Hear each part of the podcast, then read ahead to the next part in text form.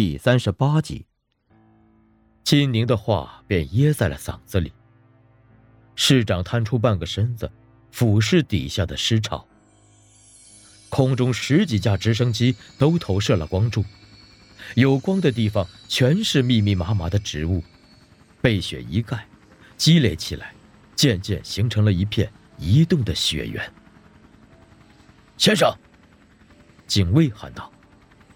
再不动手就没法定位了。市长抬起了手，所有人的目光都汇聚在这只颤颤巍巍的手上。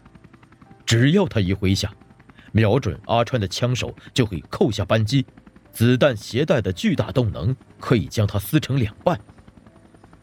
但市长愣愣地看着，脸色由白变红，继而恢复成青灰色，手却一直没落下。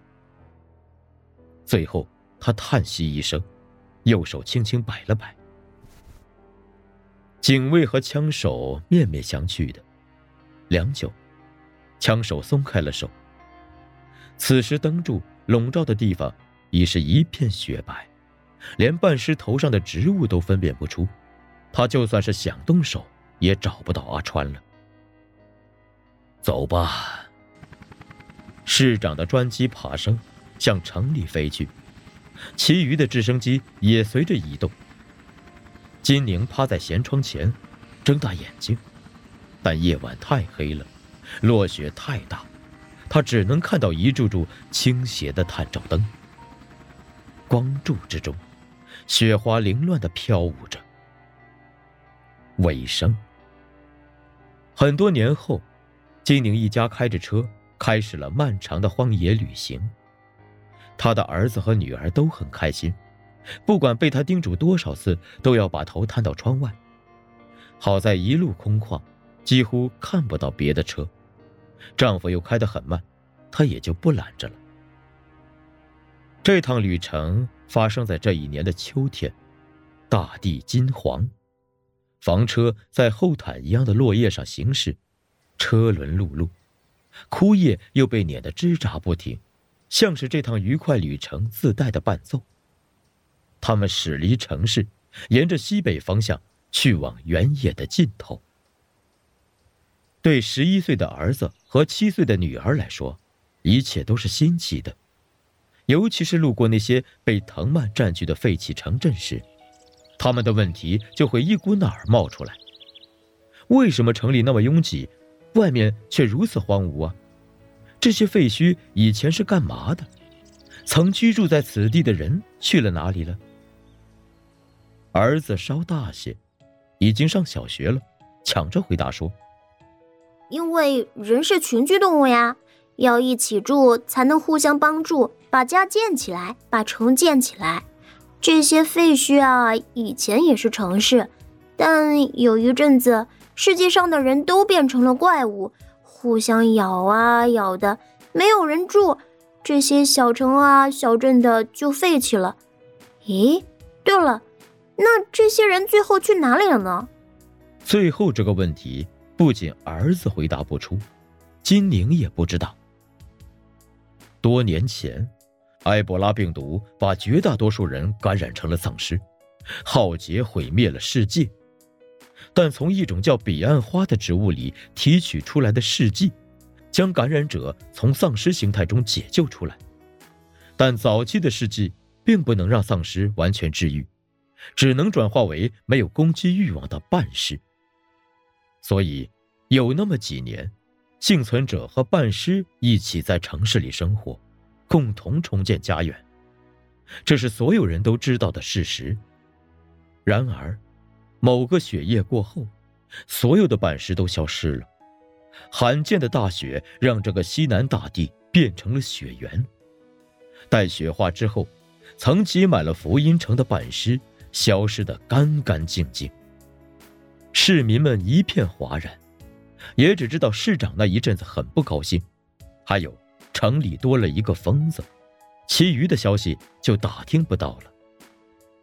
最开始人们并不担心。催促政府派出搜救队，把新的班师带进来，继续重建城市。开春后，搜救队在城外荒芜的大地上寻找，达到前所未有的千里之遥，竟然没找到一个板尸。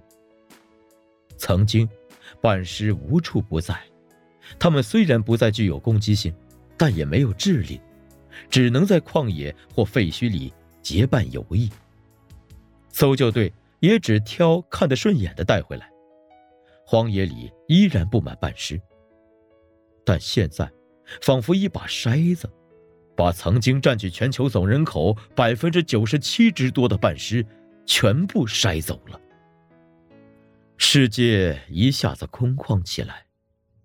认清这个事实之后，许多年轻的搜救队员都哭了。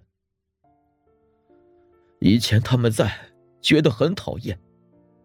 一个队员边哭边说：“现在他们不在了，好寂寞呀！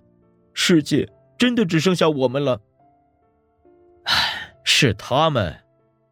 有人纠正道：“倒也不全是所有的板石都消失了。后来，人们还是陆陆续续的找到了一些落单的板石，但加起来也不过三百多个。”市长随即公开了。能完全治愈丧尸的彼岸花二点零试剂，据说解药是刚研发出来的。投放之后，这些半尸全部恢复成了人类，融入了社会。但他们也不知道其他半尸去了哪里。一个谜团笼罩在所有幸存者心头。失去半尸的后果很快显露出来，城市的重建工作骤然放缓。食物、能源也都变得紧巴巴的，每个人要干更多的活。总之，苦日子一下子到来了。但好在，日子苦是苦，总比前几年那种担惊受怕、随时会被丧尸咬死的时候好多了。吃不饱饭就喝汤，房子漏雨就依偎在一起，没了板石当劳动力，就一砖一瓦的垒。过了十多年，城市已经建得差不多了。就在昨天，第一座游乐园在曾是富人居住区的别墅遗址上建了起来，许多孩子都去玩耍，而他们在战乱和重建中长大的父母，一边远远地看着，一边抹着眼泪。金宁和丈夫就在那时决定带孩子们去外面。让他们看看父母小时候生活过的世界。尽管这个世界已经空旷，已经荒芜，已经重新被植物占领了。他们沿着西北方向，在这趟旅程中，运气一直伴随着他们。每到汽油快竭尽时，都能遇到有人类生活的小村镇或加油站，只需用少量粮食，就能从住民手中换取汽油。这些抛弃了城市生活，选择在荒野独居的人，大都脾气不好，但看到金宁的一对可爱的儿女之后，又都会露出和善的笑意。他们会赠予礼物，并告诉金宁，再往前是什么样的地方，让他们做好旅游规划。一个月后，他们到达了旅游的尽头，也是这个秋天的最深处。偌大的荒野边缘，只有一个加油站。瘸腿的老人给汽车加满油后，告诉他们：“回去吧，再往前就没有加油的地方了。”精灵踮起脚。夕阳渐沉，荒原以外的大地浸泡在斜晖中，也在他的视野里铺展。那片土地看起来并不像地球所有，地面怪石嶙峋，色泽火红，又有一汪汪深蓝色的水潭。错落摆布，有些尖锐狭长的岩石甚至直接从水面伸出来，以獠牙一样的姿态刺向天空。红和蓝掺杂在一起，色彩之艳胜过他们一路撵过来的金秋黄叶。更远处，弥漫着浓重的雾气，吞噬了斜阳和他的视线。瘸腿老人抽着烟，眯眼跟他一起远眺。